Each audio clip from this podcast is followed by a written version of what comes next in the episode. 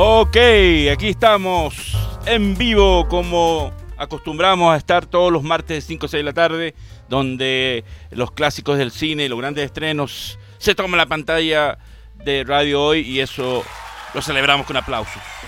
En este año 2024, bienvenidos al capítulo 54, hoy martes 9 de enero, feliz, feliz y contento de estar nuevamente aquí, como siempre digo, ya muy cerquita de cumplir los eh, terminar el ciclo de los seis años e iniciar la temporada 7, cosa que me entusiasma mucho. Eh, a un mes estamos de eso, porque es el 8 de febrero que el programa cumple años. Así que muy contento, así bienvenidos todas y todos. Muchas gracias a todos los likes, a todos los, a los comentarios eh, sobre el capítulo anterior. Mucha gente le gustó mucho la información que comentábamos lo encontró muy interesante, así que agradecido, ha tenido muy buena convocatoria y esperamos que este capítulo sea igual como los últimos que han sido muy bienvenidos. Así que muchas gracias a todos ustedes. Por supuesto ya saben que este programa eh, está ahora en vivo, pero después a las 11, después de los documentales buenísimos que da hoy, aparecemos nosotros en la repetición, después de las 11 de la noche y por supuesto después de los días siguientes en su versión eh, para el canal de YouTube y de Spotify de Radio Hoy. Así que en todas partes ahí nos hacemos ver y llegar. Muy contento de estar aquí en este estudio que tanta alegrías me trae todos los martes. Por supuesto, saludamos quien está en los controles, el contramaestre, el, el jerarca de este barco también, por qué no decirlo, nuestro querido Juanito La Cruz. Aplausos para ti, Juanito, porque siempre muy eh, me da mucho gusto verte, siempre muy cordial, muy gentil, muy afable.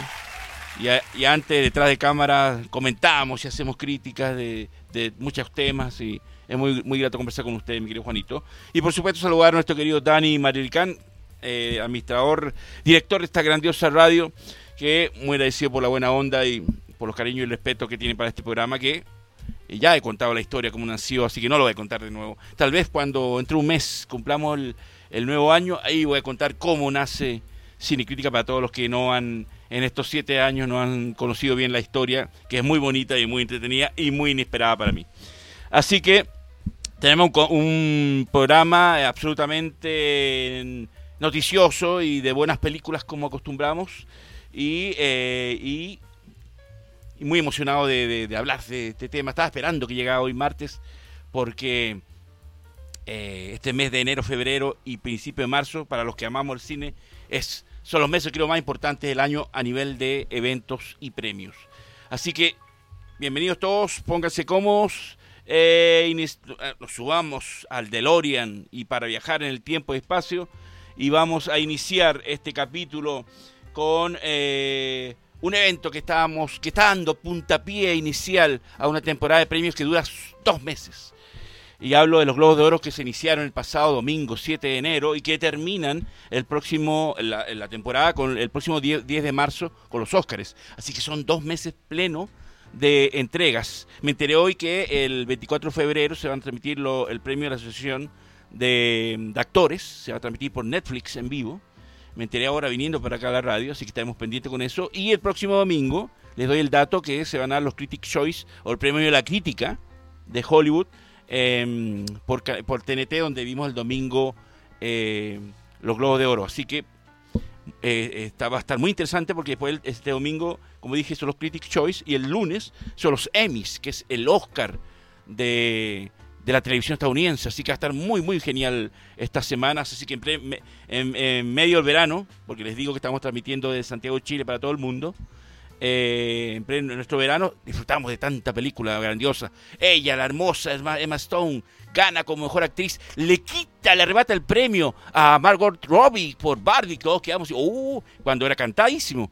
Eh, pero ya sabemos cómo es Emma Stone, grandiosa. Y le arrebata también el premio a mejor película Barbie. Si fue una sorpresa, la mayor nominada, que era Barbie, con nueve eh, eh, categorías, solo recibió dos premios. Y grande, grande maestro, muy humilde, ¿ah? el gran Christopher Nolan recibe el premio con una humildad y una, y un, y una parsimonia que nos fascinó a todos. Ella es la favorita a ganar el Oscar, ¿ah? Lily Gladstone es la que está sacando la cara por los asesinos a la luna, que tenía varias nominaciones y solo ganó ella, y es la que está arrasando en todos los premios. ¿eh? De diciembre ella está recibiendo premios. Ella ha hecho historia por ser la primera actriz eh, eh, aborigen o indígena estadounidense que recibe no solo ya la nominación al Globo de Oro, sino también el premio. Y si gana el Oscar, vuelve a hacer historia. Ahí estamos en la, fiesta, mira, ahí gran Joaquín Phoenix con Timothy Chalamet, el gran ganador. Lo aplaudimos ese domingo, el gran Robert Downey, recibiendo el premio, esa redención que este actorazo merecía. Y ahí está teniendo la, retribución de la prensa. Ella recibiendo el premio, claro, porque ganó el premio por película más tequillera y esta foto que me encanta, puros amigos grandiosos. Ryan Gosling, que me, hubiera gustado que hubiera ganado, pero estaba el Robert Downey, grandioso. Ella, ahí, y ahí están. Eh, este matrimonio, acuérdense que ella es la esposa de, de Christopher Nolan y es la productora de todas sus películas. Eh, el gran Robert Downey, fascinado, contento, le ha costado mucho surgir y demostrar que es el gran actor. Todo el mundo lo conoce por Iron Man, pero hay que investigar el trabajo que viene de los 80 haciendo películas de drama y comedia y eh, es un actorazo. Y este señor que contó también el bajito perfil, el gran Cillian Murphy o Killian Murphy, recibió un premio merecido. Eh, su primer, increíble, ¿eh? su primer globo de oro. ¿Quién iba a pensar que Christopher Nolan, este gran director, su primer premio? Ella también recibió el premio al ganar la primera actriz indígena o aborigen en, recibir un premio.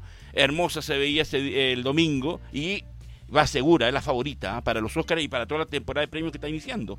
Algunos ganadores de series que estábamos viendo ahí también. Succession fue la gran ganadora. Eh, eh, nuestro querido Pedro Pascal está postulando, era uno de los favoritos, pero Kieran Culkin, el hermano de Macaulay, le, le quita el premio. ¿ah? Es que este chico, Kieran Culkin, es un gran actor, es un gran actor. Eh, yo creo que estaba muy disputado eso. Ahí está el gran Robert Downey en una categoría, pero muy difícil de actor reparto. Estaba Robert De Niro, estaba Willem Dafoe, Mark Ruffalo. Eh, y bueno, eh, se suma, ¿cómo se llama? Este gran actor, Cillian Murphy, que también gana su primer Globo de Oro. Eh, sorpresivamente, aquí está, muchas fotos circularon de la premiación en que se dan todo mucha armonía, mucha cordialidad. Ahí está Meryl Streep, nuevamente nominada, pero por una serie, con Ryan Gosling. Ryan Gosling con su amiga Emma Stone ahí, nuevamente con estos, estos dos grandes personajes de, de Oppenheimer. Eh, Robert Downey, que sin alguna fueron las grandes figuras de la premiación, eh, en, un, evento que em, yo pensé que iba a ser más salomónico, eh, no pensé jamás que, que Oppenheimer iba a arrasar con cinco premios, cosa que yo estaba muy expectante, ¿no? Y este señor se merece porque es un grande, es un grandioso, es un hombre que ha impuesto su estilo, ha hecho que el cine... Ah, bueno, también ganó esta, la mejor película animada, Miyazaki, que vuelve al cine después de 10 años de retiro, eh, gana, le quita el premio a Spider-Man, eh, a sorpresa de todo el mundo, y gana el premio al respecto. Ya vamos a hablar por qué Miyazaki no estuvo ahí, ¿eh? vamos a comentar por qué razón uno de los, este es la gran perdedora, maestro Bradley Cooper, no ganó ningún Globo de Oro, estaba postulado y con cuatro nominaciones y tres eran para Bradley Cooper y no ganó absolutamente nada. Noche gris para Barry, por supuesto, porque pensábamos que iba a arrasar, y es Oppenheimer, así que la, Asociación de Críticos, eh, Asociación de Prensa Extranjera de Hollywood, dio con el vamos y le dijo, vamos a respaldar el buen cine, y ahí donde yo aplaudí. ¿eh? Eh, yo dije, casi, si, si, pasaba lo contrario, ya, yo ya tenía el televisor listo para lanzarlo por la ventana, en un acto reflejo de ira, pero se conservó bien el teléfono porque ganó la que tenía que ganar, por Dios. Oppenheimer, es una maravilla. Si no, lo han visto, por favor, no le teman a las tres horas. Es un deleite visual. Em, seguramente, ahora que, que, ganó los Globos de Oro y se espera que pueda abrazar los Oscars, es probable que la vuelvan a reestrenar y ahí la volveremos a ver, porque en sí, esa película es para cine, señores. ¿eh?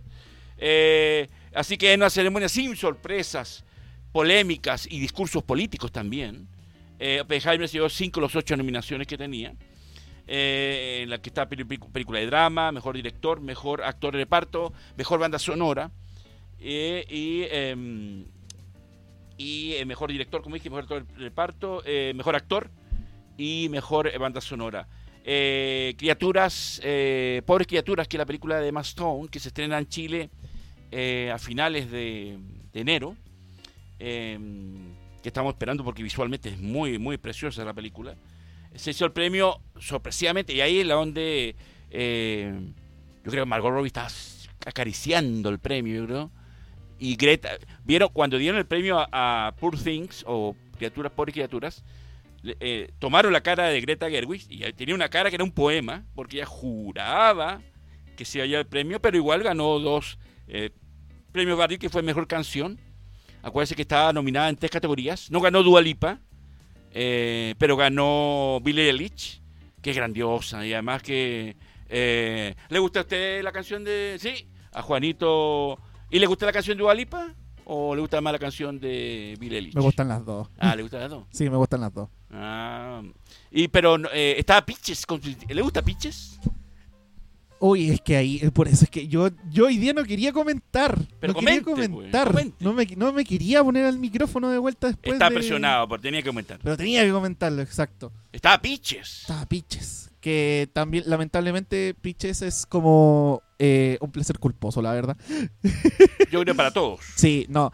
Pero a mí me hubiese gustado que Jack Black haya ganado un Globo de Oro. Sí, sería bueno. Incluso me hubiese gustado que Hubiese hubiese estado también eh, nominado a los Oscars, pero ni, ni en la preselección estuvo Pitches, así que Eh, no, pues eso fue sorpresa para todos. Sí. Estu- esa categoría de mejor canción estuvo muy disputada. Pero ¿sabe qué, qué otra? ¿Estuvo también Bradley Cooper como mejor canción no? La No, no, no. Es que era, bueno, eh, lo que habíamos comentado en varios programas atrás, de que Barbie, sea como se iba a ganar una, una de las canciones de Barbie, iba a ganar algún premio. Ya sea Billie Eilish, ya sea Dua Lipa, o ya sea eh, eh, Bradley Cooper. No, no, no, Bradley Cooper no. eh, Bradley Cooper eh, no canta. no, no canción. canta. En esta, canción, esta película no canta. No, no, no. Pero Son- Ryan no. Gosling, ese. Ryan Gosling con Soy Ken, ¿no? Sí, ese era. Bueno, era una, era una categoría muy peleada porque estaba Bruce Springsteen y estaba también, eh, ¿cómo se llama este? Ah, ya les voy a decir el nombre del, del cantante este negro. ah, ya me acuerdo. Eh, estaba muy peleada la categoría y estaba colada Pitches. ¿ah? Sí, pero yo creo que es que Dua- la canción de Dua Lipa no pegó tanto como la canción de Black Jack en este sentido, en Pitches. Eh, yo creo que fue una locura. es que sí, sí, fue fue, un- fue el primer meme que, que sacó de Super Mario después de tanto tiempo. Pero bueno, lamentablemente por mi parte, mi sentido gamer que y mi sentido ñoño también, que estoy pesa eh, estoy feliz y enojado por la categoría de mejor eh, eh, mejor película animada. Me hubiese gustado que gane Spider-Man porque es un deleite visual. Sí, no, Pero sí, feliz que siempre nuestro querido Miyazaki siempre gane estos premios por la animación que tiene en este caso Estudio Ghibli. Y bueno, siempre Estudio Ghibli dando su, su, su poquito de calidad dentro de todo lo que es eh, la animación en este, No, en este 2023. Eh, la película El Niño y la Garza tiene que ser una maravilla. Bueno, sabemos la maravilla visual que hace Miyazaki, porque para que supere Spider-Man, que es, es una locura visual, eh, es, un, es un viaje absoluto, que lo haya derrotado es, es mucho decir, ¿no? Sí, es demasiado. De hecho, no, bueno, aunque no sorprende, porque al ver de que es que la- los dos estudios siempre están metidos, eh, siempre Estudio Ghibli está metido en, en una categoría buena, ya sea mejor animación o mejor corto, animado. Eh, son seis canciones nominadas, mi querido Juanito. Era Lenny Kravitz, el otro que estaba nominado. ¿Ya? Eh, y la canción What Was I Made For de nuestra querida Billie Eilish, que yo todavía no la he escuchado. Y eso me Es encanta que ella. ¿Sabe lo que pasa? Es que eso es lo bueno de Billie Eilish. Billie Eilish, eh, viendo todo como su estética, así como toda, toda rebelde y todo eso, siempre tiene canciones que llegan al corazón. Y yo creo que eso tam- también, y la composición que tiene con su hermano Phineas, que es un genio Es un absoluto, genio. es un capo. es interesante. Es interesante ver y cómo lograron en una película tan rosa llegar a este eh, a esta melancolía, porque justamente en, el- en la escena que, que está aparece la canción y calza súper bien dentro de la escena con... Bueno, le- ella lo comentó cuando recibió el premio que ella estaba pasando por una depresión. Y eso le sirvió inspiración- para componer ese tema, por eso tiene tanta melancolía. Sí, Ella lo dice. Estaba en un periodo muy deprimida y por eso nace este, este tema. Y bueno, gracias a Phineas, que yo lo siempre lo he hablado siempre al principio Phineas porque es el cerebro musical de Eilish y ella lo agradece. Y ella tiene la humildad y le dice, bueno, sin ti Phineas esto no sería lo mismo. Así que le da todos los créditos a un artistazo, un productor y un compositor brillante como Phineas. y nuevamente arrasa. Así que no, no se extrañen que nuevamente nuestra querida Billie Eilish vuelva a ganar el Oscar, ¿ah? De hecho, sí. Vuelva a ganar. ¿Cuánto, ¿Cuántos Oscar ya lleva Billie Uno Eilish? por el tema de la última película Bond, ¿Ya? lo ganó. ¿Ya? Y ahora va, y puede ir por el segundo. No he escuchado el tema, me da la tareita. Si A es ver, como el tema de- Bond, así muy porque el tema de Bond es muy melancólico, muy romántico, me va a gustar mucho. Espéreme un momento que lo pongo al aire un, un ratito para que Ya, sería Por bueno mientras porque- siga, siga comentando. Bueno, les comentaba que, eh, bueno, Pitches estaba ahí. Eh, me hubiera gustado que Jack Black hubiera, eh, como decía Juanito, hubiera su- subido al escenario y hubiera recibido el premio. Pero eh, no, era, era, era obviamente que una de las tres canciones de Barbie tenía que ganar. Y estaba Billie Eilish, que siempre es una contrincante total, absoluta y brillante.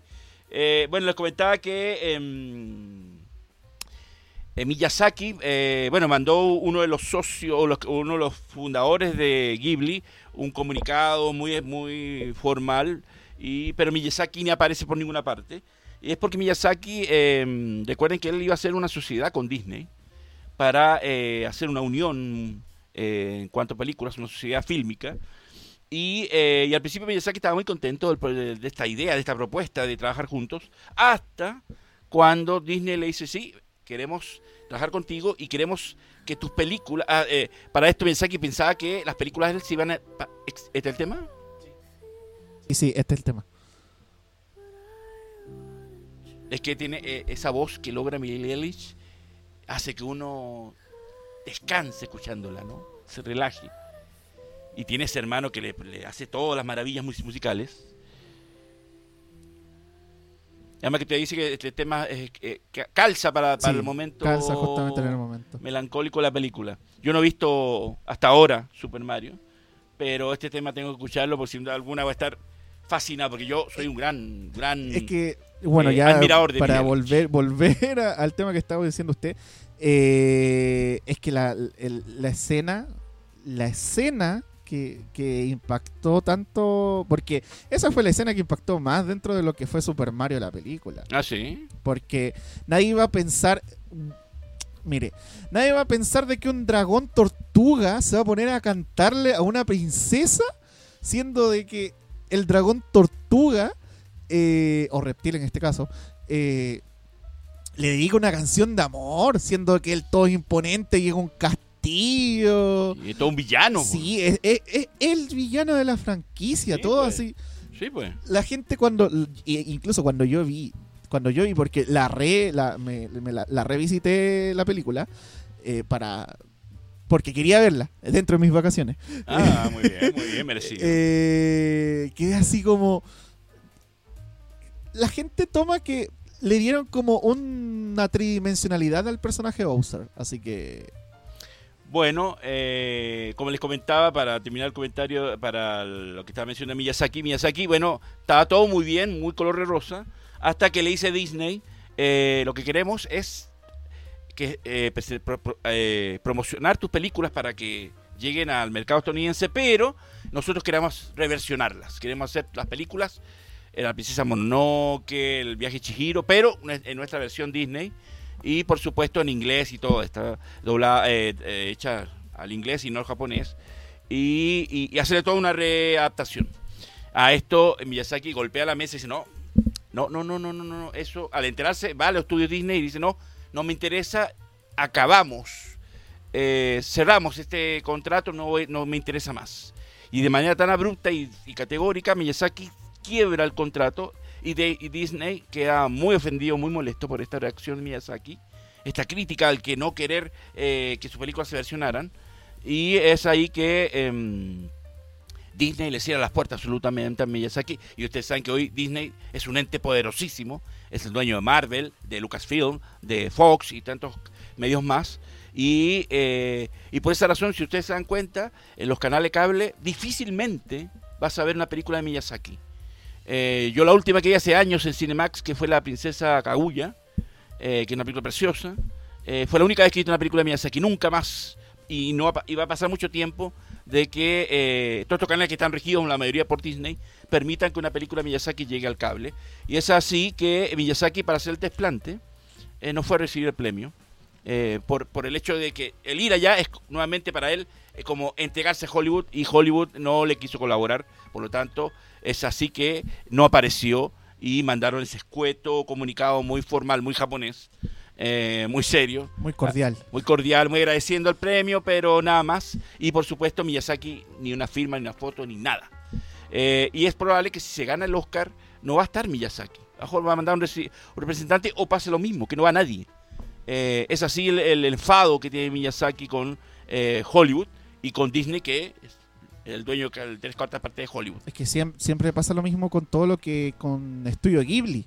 Porque siempre Estudio Ghibli tiene, tiene los problemas de que su- sus películas no llegan a Occidente a tiempo para mm, eh, competir dentro de las nominaciones. Porque tomemos en cuenta lo que siempre pasó, tomando en redundancia lo que son las nominaciones dentro de lo que son los Oscar o los premios en general. El viaje de Chihiro eh, estuvo, fue ganadora del Oscar en el 2001 ¿Ya? correcto. siendo de que esa fue estrenada un año antes en Japón y eh, lamentablemente eh, no se pudo eh, por temas de que como en Occidente y siempre pasa con todo lo que son todas las películas orientales todo el sector oriental siempre llegan súper tarde al, al Occidente o si, y si llega llega por plataforma de streaming y después los lanzan a cine Es así, y, y es tanto que esta es la primera película de Miyazaki que gana el Globo de Oro. Nunca la había ganado antes, a este, a este punto, que Miyazaki tuvo que volver de 10 años de retiro para hacer una película. Y es así, yo no sé si al final de cuentas, yo no he visto la película todavía, se estrena este fin de semana acá en Chile. Eh, tengo, hay que ir a verla. Y eh, yo creo que este es un doble premio parte de la Asociación de Prensa Extranjera. Eh, a Jorge la película, por supuesto, se lo merece, porque todo dice que es una hermosa película, pero yo también creo que es un premio a la trayectoria, por no haberlo premiado antes, porque era la primera vez que, le premia- que lo premiaban, yo me enteré y dije, no puede ser, pero es así, a tal punto que Hollywood lo tenía apartado y marginado a Miyazaki. Es así la historia, y bueno, era hora que al gran maestro lo compensara con el premio, ¿no? ¿Sabes qué es lo bueno? Es que acá en Chile se quiere mucho Estudio Ghibli Sí, y, casi muchísimo. siem- y casi siempre Es un país que más quiere que yo, los que he estado yo, que más admiración tiene a Miyazaki. Y sabes qué es lo bueno es que siempre hay eh, proyecciones de, de Ciclos. ciclos de, de proyecciones de, de Estudio Ghibli. Incluso las cadenas de cines de vez en cuando hacen festivales de películas de Miyazaki año- y se agotan las entradas. El año pasado, eh, por, novi- por febrero, hicieron, por vacaciones de verano, hicieron un ciclo de cine de, de Estudio Es probable que lo hagan nuevamente. Ahora con la película que está El niño y la garza de, de Boga, es probable que con el estreno de esta película que está en cines, eh, se- a- nuevamente alguna va a estrenar un, un- algún, va a hacer un ciclo. Lo que lamento mucho es que la película creo que no viene en japonés. Viene, Viene doblada. Viene doblada en español y creo que doblada, eh, si viene subtitulada en inglés. Porque eh, la película viene con las voces de Willem Dafoe, de F- eh, Florence Pugh, Mark Ruffalo, varios ac- actores famosos han prestado las voces. Entonces, lo más probable es que si la quieres de subtitulada aquí en Chile y supongo en Latinoamérica, vas a tener que ver la versión en inglés. Ay, Pero no, yo quiero ver la versión en japonés. yo creo que va a llegar a plataformas en japonés. Ahí sí. En Ah, japonés. En Vamos a tener Crunchyroll, por si que acaso. esperar la plataforma, mi querido Juanito. Crunchyroll, Crunchyroll. Porque, porque va a llegar la versión con las voces de estos figuras de Hollywood. No, pero igual yo creo que dentro de eh, va a ser una muy buena adaptación de voz, pensando de que eh, eh, eh, es Estudio Ghibli, Estudio Ghibli siempre tiene, siempre escoge con pinzas a los actores de voz cuando hacen, Bueno, está Eh, Willem. Dafoe por eso. mm. y otras Willem- figuras de Hollywood están ahí prestando su voz. William Defoe siempre, ha- siempre se ha- también se ha destacado como un buen actor de doblaje. Así ¿Ah, que- sí? Sí. Ah, Sí. este brazo. La próxima semana lo vamos a homenajear a Willem Dafoe. ¿ah? El próximo martes pues, vamos a arrancar homenajeándolo. Eh, bueno, eh, ya sabemos que Lily Glaston es la que sacó la cara por Asesino de la Luna. Arrancó su discurso de agradecimiento en su lengua indígena, dejando a todos así como que está diciendo. Eh, como era esperar, eh, Barbie, que era la más nominada, no obtuvo ninguno de los principales premios, salvo el logro cinematográfico de taquilla, que era obvio que lo iba a ganar, eh, que es una categoría nueva, que creo que se la votan los fans, creo, de, las películas. Y la gala contó por primera vez con el actor y cómico estadounidense que yo no sabía quién era, que era un tal Joy Coy, que era muy fome. Extrañamos a eh, Ricky Gervais, que ganó irónicamente en un premio nuevo que era el de mejor stand-up y que lo ganó Ricky Gervais con eh, eh, su espectáculo llamado Armagedón. Eh, y los tenía mucho porque él fue, eh, la última vez que hizo el discurso, que fue, creo fue el año pasado o antepasado, hasta habló de Jeffrey Epstein y todos estaban, pero eh, incomodísimos. De hecho, siempre pasa con los comediantes que siempre se tiran algo así como súper incómodo. Que esta vez, no sé, no sé por qué estuvo Taylor Swift. Pero no, ella estaba, ella estaba nominada. Ah, don- En la, en la categoría de en la de la categoría, categoría nueva de mayor logro cinematográfico, Ah, taquilla, ya, por el tema de, de Eras Tour. eh, de, de la película del sí. documental La Gira. el, do- el documental. Ya, Ella estuvo sí. ahí postulado por eso y por eso estaba ahí en el evento. Y ahí donde le echa esa broma que se cometió un meme. De hecho, fue súper pesada la broma. Es como que esto no es la NFL. O sea, a comparación de la NFL, acá no sacamos tantas tomas de. Taylor Swift. Exactamente. y, y después se, se aparece en un en un video que se hizo viral que lo hicieron, que pudieron traducir con expertos en, en movimiento de, de labios, el comentario que le hace Selena Gómez a Taylor Swift diciéndole que ella quería sacarse una foto con Timothy Chalamet y Kylie Jenner, que es su, su pareja, su polola, se lo negó. Y ella fue corriendo a contarle a Taylor Swift de que ella no puede sacarte, sacarse foto porque le había negado la polola de, de Timothy Chalamet. Y eso ha sido la comidilla del, de esa noche. ¿ah? Y Timothy, ¿qué, qué, en qué estuvo nominado? ¿Por, el por mejor Wonka? actor de comedia como Joe Wonka. Ah, tengo que ver Wonka. Tampoco he visto Wonka, así que no puedo decirlo. Pero estuvo este cómico que a mí, lo que, aparte ese chiste de Taylor Swift y otro más, eh, realmente no estuvo a la altura. Que vuelva Ricky Gervais, que es un grandioso, y ese no tiene pelo en la lengua y les dice todo lo que sona. Eh, esa vez cuando se burló Jeffrey Einstein, dicen, pero si es verdad, dijo, "U- él, él es amigo de todos ustedes, y todo el mundo estaba, pero una risa nerviosa.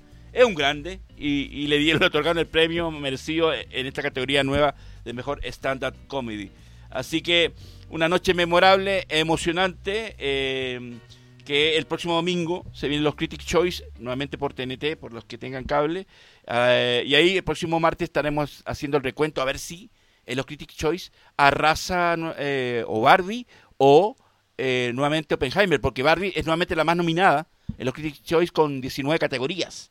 Así que a lo le toca a Barbie, quién sabe cómo es la cosa. Así que eh, veremos qué pasa el próximo martes con los comentarios que vamos a hacer los Critic Choice. Así que vamos ahora a nuestro break comercial con un homenaje al grandioso Elvis, que ayer estuvo de cumpleaños, y lo vamos a homenajear con nuestro eh, intermedio musical y venimos con la segunda parte de Cine Crítica. Volvemos con la segunda parte de Cinecrítica, como dije, con nuestro intermedio musical, y en este caso homenaje musical a quien tenía más de 100 discos de oro, eh, platino, multiplatino, que lo convirtieron en eso, en lo que todos conocemos como el rey del rock Elvis, que en el día de ayer, si hubiera estado vivo, si no equivoco, había cumplido algo así como 86, 87 años, porque lamentablemente falleció el, el 16 de agosto a los 42 eh, quien fuera cantante, actor con más con, eh, 33 películas, si no es menor, eh, considerado como uno de los íconos culturales más populares del siglo XX, es apodado como el rey del rock and roll y, eh, que hace un tiempo atrás en nuestro querido espacio Recordland, en, el matinal de la hoy, una vez hablamos con mi querido Juanito de que eh, cuando salieron comentando a, eh, ¿cómo se llama? Peso Pluma, con Elvis.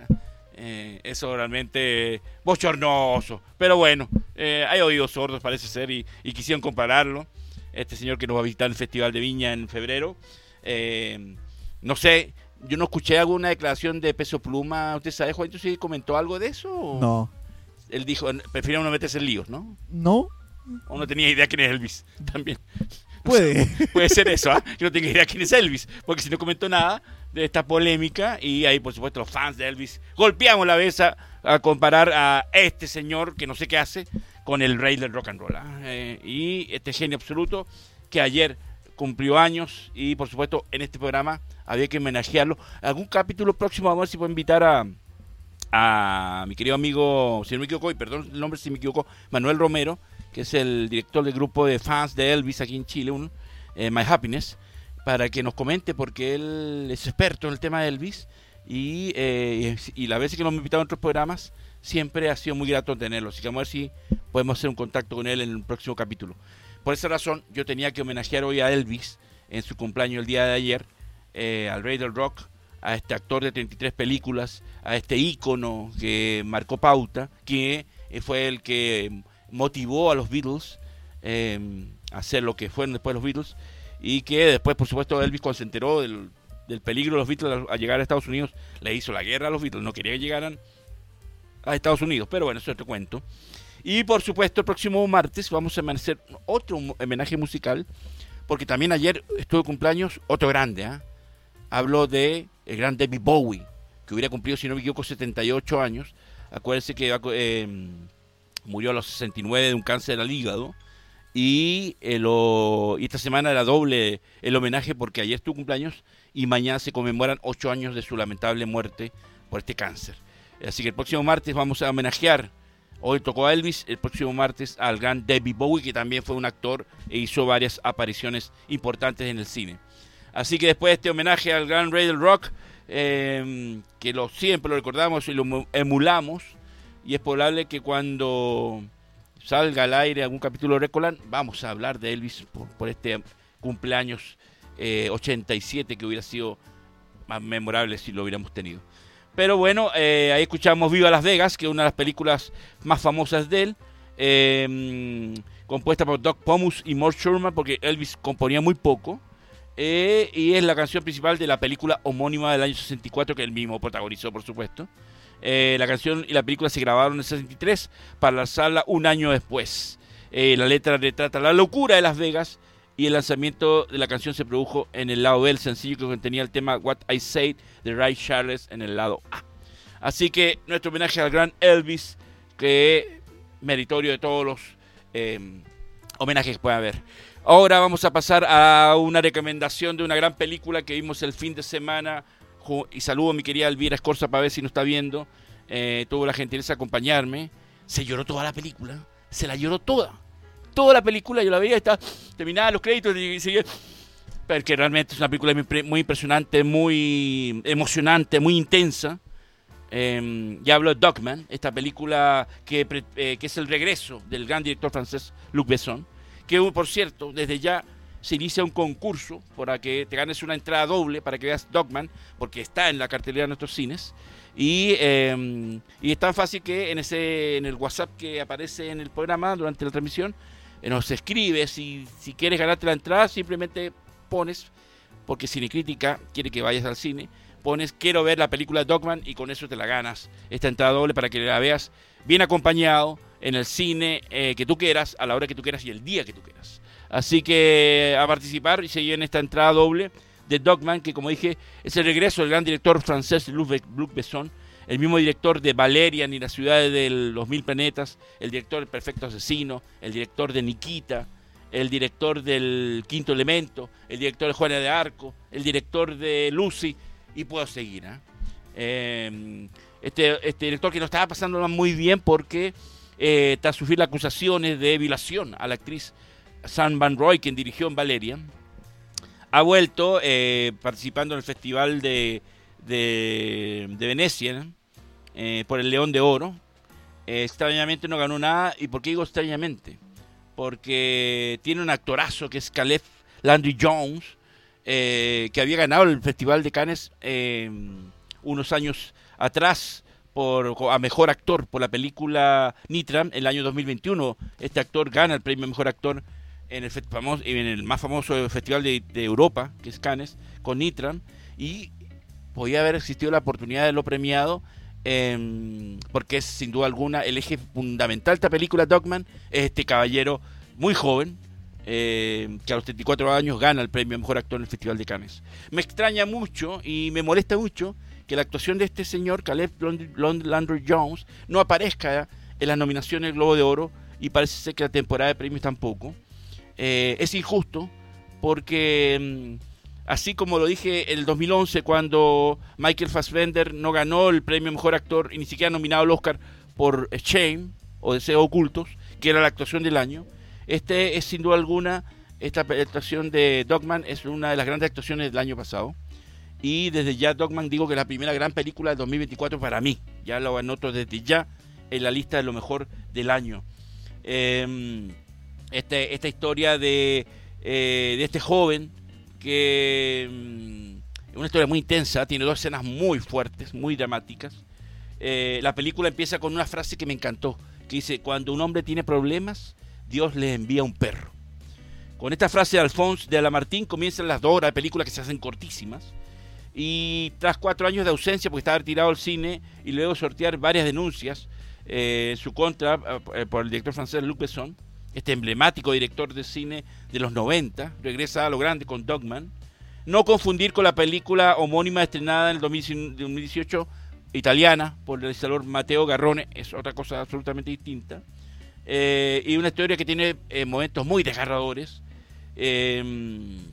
que cubre muchas cosas, desde abusos infantiles hasta y maltrato animal y todo se refleja en esta película que es muy imponente y muy interesante y muy dramática y muy emocionante.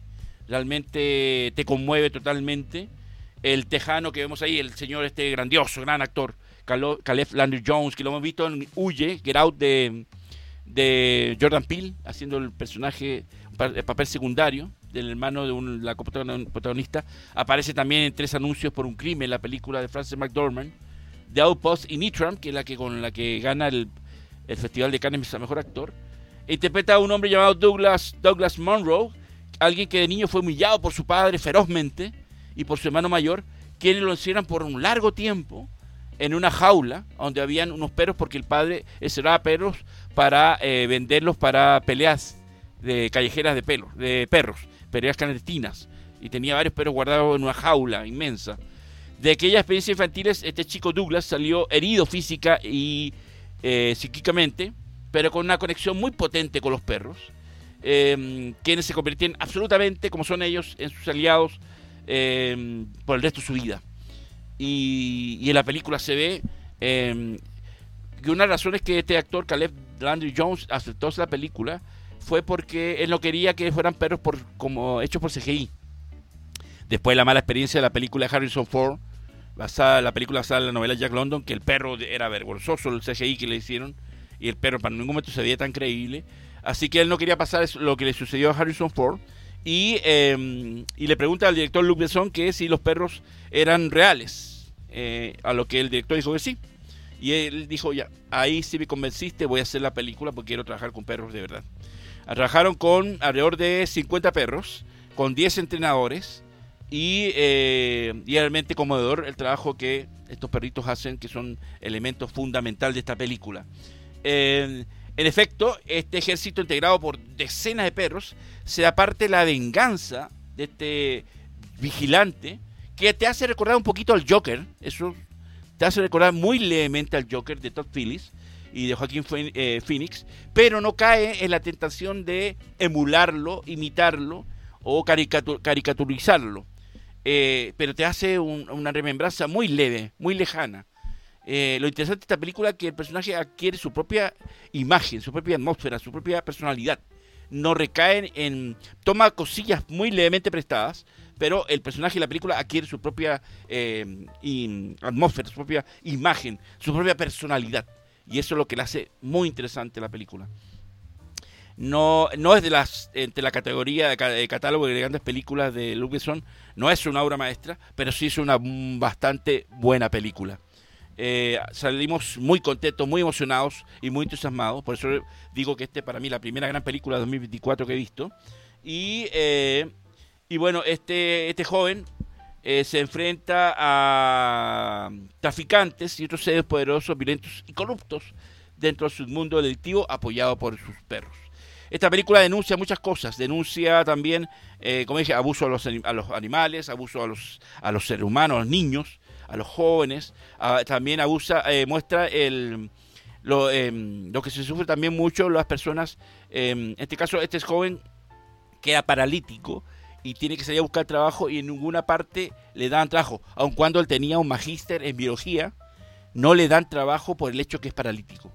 Y ahí está la denuncia, que ni siquiera en un local de comida rápida lo recibían por eso, porque estaba en silla de ruedas. Y es ahí que eh, empieza a trabajar de travesti en un bar, en un club de travestis, que es el único lugar donde lo reciben. Em, ya este actor hace unas imitaciones de Marlene Dietrich y de Edith Piaf que son impresionantes. Son impresionantes. Por eso me molesta mucho que este actor, que se devora la película absolutamente, a pesar del encanto de los perritos y de la dirección ágil de Luc Besson, eh, es él el, el que se lleva la película para él solo y nos sacude y nos estremece totalmente. Eh, hace una interpretación notable, es de las grandes actuaciones del año y por eso, insisto, me molesta mucho que no, en la categoría de premios, no ni siquiera le den el, el meritoria, la meritoria nominación a mejor actor, porque si ustedes lo ven, se van a dar cuenta y van a darme la razón de que estamos todos, absolutamente todos, los que hemos visto de acuerdo, porque la actuación es excelentísima el contexto que se asocia inteligentemente con el guion y la personalidad del personaje principal está muy, muy bien logrado. Em, el tema, como dice, abarca muchos temas actuales. Eh, también el problema de la salud mental también lo, toma muy, muy del, del, desamor también. Em, de este personaje que, que su madre lo abandona y él tiene que sobrevivir como sea, de muy joven, eh, con todos los obstáculos de la vida. Eh, así que es una trama absolutamente cautivadora, impresionante y desgarradora. Eh, hay de, de, escenas que te hacen reír a, escenas que son dos escenas que son casi insoportables de como espectador de, sentirlas porque son muy muy fuertes las escenas es muy buena la película se las recomiendo por favor no está en cartelera es una maravillosa opción de esta película que se llama Dogman que mm, eh, logra que este actor, eh, que yo había visto en otras películas haciendo papeles secundarios, eh, hizo también de en el proyecto Florida, hizo del hijo de, de Willem Dafoe, eh, también como dice salió en Get Out y en otras películas, pero es aquí que logra este protagónico y nos sacude y nos estremece con una película que, sobre todo a los que amamos los animales y a los perros y a los gatos y todo lo demás, nos va a cautivar hasta emocionarnos, y en este caso, como le pasó a mi querida Elvira, que se emocionó tanto con la actuación de, que ella me dijo, una de las razones que me emocionó hasta sacar lágrimas durante toda la película fue lo intensa de la actuación de Caleb Landry Jones, que la dejó pero absolutamente impresionada. Eh, para, como dije, para los que les gusta eh, Edith Piaf, hay un gran homenaje eh, en esas interpretaciones que hace él en el club eh, de travestis y al final la película se, se, utiliza este tema musical como un, un, eje grandioso para darle una fuerza emocional a, a, un gran final que tiene la película y que nos deja a todos pero muy agotados y devastados emocionalmente eh, porque hay una hay una consistencia narrativa, hay una profundidad psicológica, hay una tensión dramática que, mm, que nos envuelve, nos sacude y nos estremece. Así que la, la cartelera se enriquece con la llegada de Dogman que está en los cines y ustedes tienen que ir a verla de ser posible. Así que ya está este concurso que nos separa durante hoy, sigue durante la semana. Si ustedes quieren, no alcanzan a participar o ahora que ven la grabación, eh, después eh, quieren participar y, no, y todavía hasta el momento no se, no se ha ganado, no se ha entregado el premio, la entrada doble, pueden escribir y ahí se las hacemos llegar eh, aquí en la instalación de la radio. Así que participen porque es un lujo ver una película. Eh, con a veces una cartelera tan paupérrima que a veces sufrimos en el año, este un regalito grandioso como es Talkman. Eh, recomendadísima y póngale ojo a este joven actor que tiene un encanto, un carisma eh, total y que nos, convence, nos convence una vez más que es un gran actor total y absolutamente. por lo tanto, vayan a verla y ahí y le está dando esta entrada doble para que ojalá se la puedan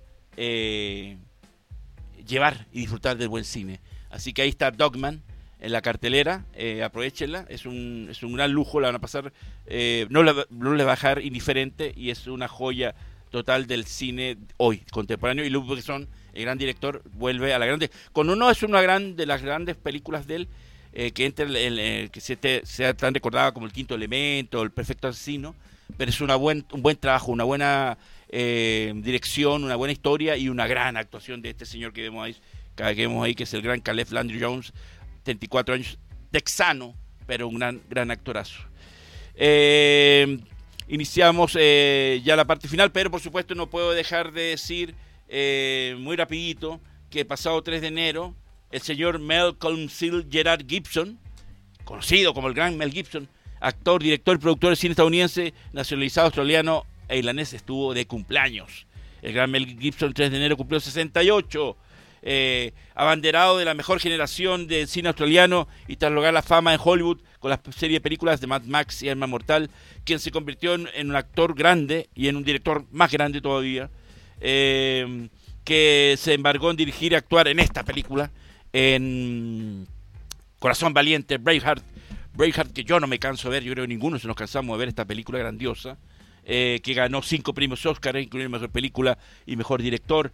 Eh, que, se, que dirigió La Pasión de Cristo, que dirigió Apocalipto, que es una película preciosa, y que tiene todas estas películas como actor, que, mm, y que fue uno de los que denunció el, tema de, de, este señor eh, que, está haciendo polémica hoy en día, eh, el señor Epstein, Jeffrey Epstein, él fue uno de los que denunció, y por eso Hollywood a él lo tiene marginado, porque él hace años dijo, aquí hay un escándalo de pedofilia, y está este señor sumado a un montón de gente famosa de Hollywood y por eso le cerraron las puertas y lo, trataron, y por eso los proyectos últimos lo tiene que hacer financiar él, porque Hollywood después de su denuncia, porque este señor tiene una personalidad muy fuerte y y, le, y entonces para callarlo le, sacaron las polémicas del alcohol, de, de sus comentarios eh, misóginos, de sus comentarios racistas, homofóbicos, le sacaron los medios o, Hollywood para descreditarlo y mancharle el, currículum grande que tiene este director y actor, el gran Mel Gibson, que sin duda alguna lo, lo recordamos. Eh, hay otra película con la cual sirvió su última nominación al Oscar, que fue a Mejor Director por Hasta, hasta el Último Hombre, la película de de guerra basada en hechos reales con Andrew Garfield, que es muy buena película. Mel Gibson tiene una filmografía muy escueta, no debe tener más de 10 películas como director, pero es parejito su cine. Siempre sus películas no dejan indiferente y es un director que exige al máximo a los actores, como pasó en Apocalipto, Apocalipto que tuvieron que hablar en maya o en La Pasión de Cristo, Cristo que los autores tuvieron que hablar en latín, arameo y otras lenguas más, ¿no? grande Mel Gibson, yo tenía que hacer este homenaje em, a un actor que eh, no, no, no se ha dejado callar por Hollywood, por todo, todas las amenazas y con todos sus problemas, sus problemas, perdón, eh, ha vuelto, ha sido papá hace poquito, creo su octavo hijo, em, y sin duda alguna es un director y actor que junto con eh, Robert Redford o junto con Clint Eastwood, que son estos actores que se convirtieron en directores, en esta lista sagrada está Mel Gibson. Él tuvo la oportunidad de trabajar con directores como Richard Donner, como Peter Weir, como, em, ya me acordé otro más, eh, director, eh, y es ahí que donde aprendió, estudió, siguió los consejos de todos estos grandes directores, eh, George Miller de Mad Max, y se convirtió en lo que es hoy. Así que muchas felicidades al gran Mel Gibson que cumplió 68 años que es papá, tiene un chiquillo con una mujer 35 años más joven que pensaban todo el mundo que no, que no lo va a aguantar, pero ahí está felizmente, así que todos los éxitos a este grande del cine de todos los tiempos, el señor Mel Gerard Gibson. Así que teníamos que terminar este programa sin duda alguna homenajeando a un grande, a un grande que se convirtió en el sexto actor director en ganar el Oscar a Mejor Directora, solo seis tiene ese lujillo en toda la historia del premio un grande. Así que, por supuesto, podríamos hablar mucho más, pero el tiempo no me da. Pero, eh, como todas las cosas de un hombre, es un ser humano, uh, tuvo problemas de alcoholismo, eh, un poco deslenguado, pero siempre todos tenemos derecho a condolearnos una vez más. Eh, les recomiendo la película 81 Gallipoli, que la hizo en Australia, que es, una de sus primeras películas, eh, una obra maestra, una joya recordar a Max Rokatansky Mad Max o, a Martin Riggs en Arma Mortal o a William Wallace en Braveheart es un pequeño esbozo de todo el gran cine que el gran Mel Gibson nos ha regalado por largo, largo tiempo, así que, y tiene aparato porque apenas tiene 68 años. Así que iniciamos este capítulo lleno de información, lleno de, de homenajes El próximo martes vamos a homenajear, iniciando el programa, al gran Willem Dafoe, que recibió ayer su estrella del Paseo de la Fama de Hollywood. Ahí te vamos a mostrar imágenes, donde estaba muy bien acompañado nuestro querido Pedro Pascala. ¿ah? Parece que es amigo él y estuvo ahí, al ladito, homenajeando al gran Willem Dafoe, merecidísimo, que está pasándolo muy bien porque su película eh, Pobres Criaturas ganó el, dos Globos de Oro, así que está de fiesta grande, este grande que lo merece todo. Y solamente vamos a estar hablando de los Critic Choice, eh, mostrando imágenes de los ganadores idas, y si hay alguna polémica, algo más, como pasó los Globos estaremos aquí comentándolos. Así que muchas gracias, mi querido Juanito de la Cruz, por la buena onda, por, por todo el cariño que le da a este programa. Agradecimiento a Dani Marilicán, a este estudio grandioso. Y el próximo martes los esperamos con el capítulo 55 de Cine Crítica, aquí en vivo, como siempre. Así, pase amor, como dice Ringo. Muchas gracias y vayan al cine. Antes de gente, eh, fuerza a toda la nación de Guayaquil, de Ecuador. Eh, sé que lo, estoy viendo las noticias actualmente y eh, lamentablemente se tomaron un eh, delincuentes se tomaron eh, TC Televisión eh, en un programa en vivo. Así que toda la gente de, de Ecuador eh, fuerza con todo lo que está pasando.